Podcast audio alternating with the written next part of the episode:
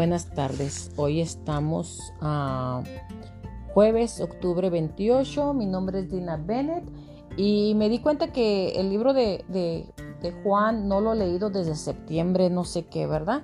Desde septiembre. Entonces este estoy en, y me quedé en Juan 3, 16, que fue lo último que leí. Entonces, para no dejarlo a medias, eh, voy a leer, creo que el del 17 al 36 y, voy a tratar de leer los comentarios. Este, pues voy a leerlos más que nada, ¿verdad? Porque necesitamos aprender, necesitamos conocer más de la palabra de Dios. Entonces, para no dejarlo así nada más a medias, voy a seguir con esta lectura y que sea de bendición para todas aquellas personas que estén escuchándome. Eh, sé que va a ser de bendición para mí que lo voy a leer. Eh, continuamos. La palabra de Dios se lee con la bendición del Padre, del Hijo y del Espíritu Santo.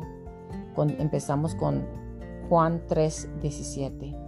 Porque no, no envió Dios a su Hijo al mundo para condenar al mundo, sino para que el mundo sea salvo por él. El que en él cree no es condenado, pero el que no cree ya ha sido condenado, porque no ha creído en el nombre, en el nombre del unigénito Hijo de Dios. Y esta es la condenación que la luz vino al mundo y los hombres amaron más las tinieblas que la luz, porque sus obras eran malas. Porque todo aquel que hace lo malo aborrece la luz y no viene a la luz, para que sus obras no, se, no sean reprendidas. Mas el que practica la verdad viene a la luz, para que sea manifiesto que sus obras son hechas en Dios. Después de esto, Vino Jesús con sus discípulos a la tierra de Judea y estuvo allí con ellos y bautizaba. Juan bautizaba también en, Enón junto a, el, a Salim, porque había allí muchas aguas y venían y eran bautizados, porque Juan no había sido aún encarcelado.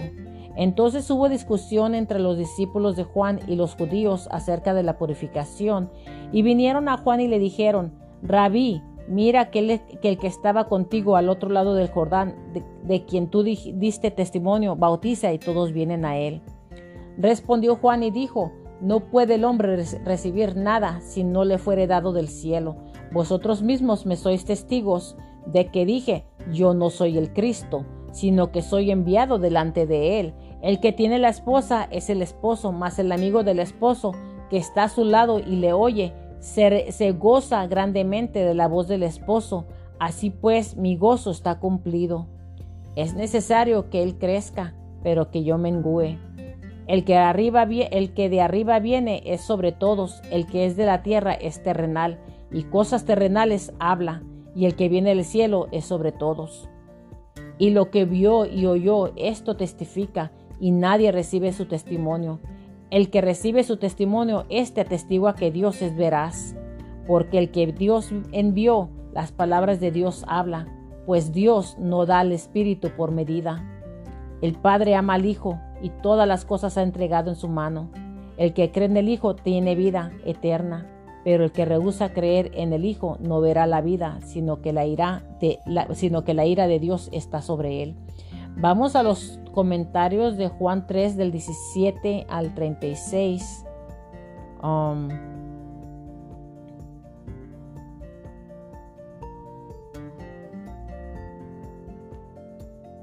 empecemos. El regalo de Dios de la salvación y la condenación del pecado. Um,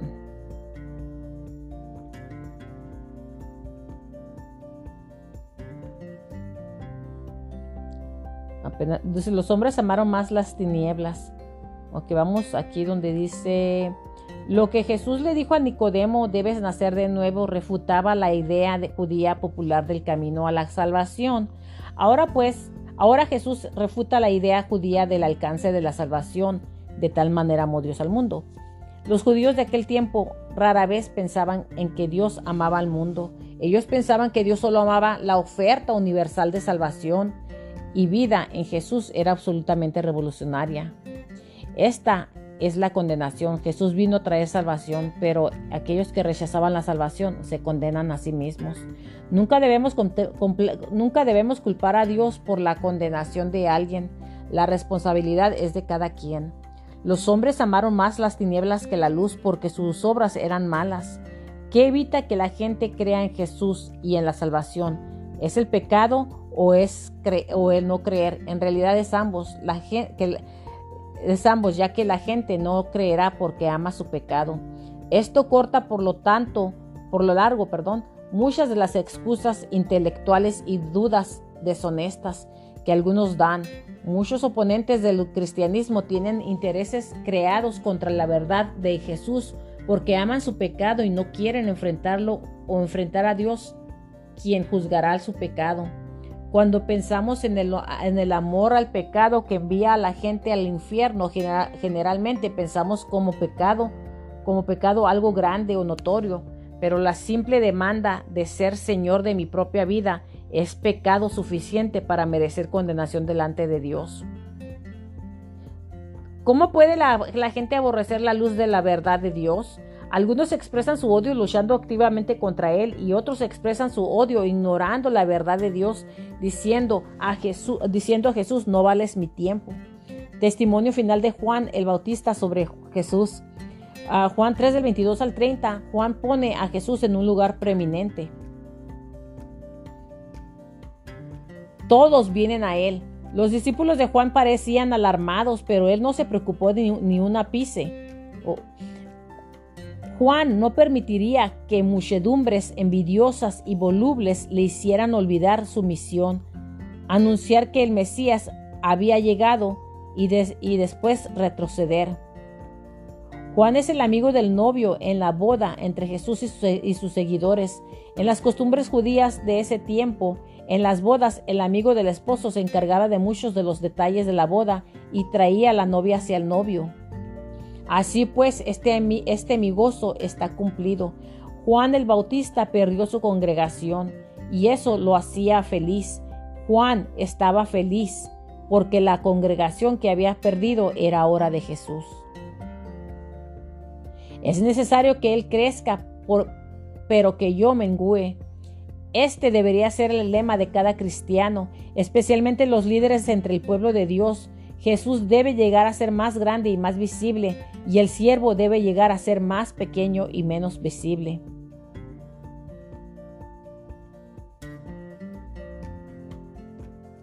Juan 3 del 31 al 36, el testimonio de Juan sobre Jesús. El que de arriba viene. Juan quiere que todo el mundo sepa de dónde viene Jesús. Jesús es diferente de cualquier otro porque él vino del cielo. No solo es Jesús diferente, pero el que viene del cielo es sobre todos. Jesús es más grande que todos los demás. El que, el que Dios envió, las palabras de Dios habla. Jesús es una revelación única y confiable porque Él tiene el Espíritu Santo sin medida en contraste con los profetas anteriores. El que rehúsa creer en el Hijo no verá la vida, sino que la ira de Dios está sobre él, porque Jesús es el hombre del cielo, hay un precio grande que pagar por rechazarlo. Si tú rechazas al Hijo, entonces tú recibirás la ira. La ira de Dios, la palabra no significa una repentina ráfaga de cólera o una explosión del temperamento. Es más bien descontento asentado de Dios en contra del pecado. Es la alergia, la alergia divina hacia el mal moral, moral, la reacción de la justicia hacia la injusticia. La ira de Dios está, está en este mundo porque no hay medida de limitaciones en el pecado.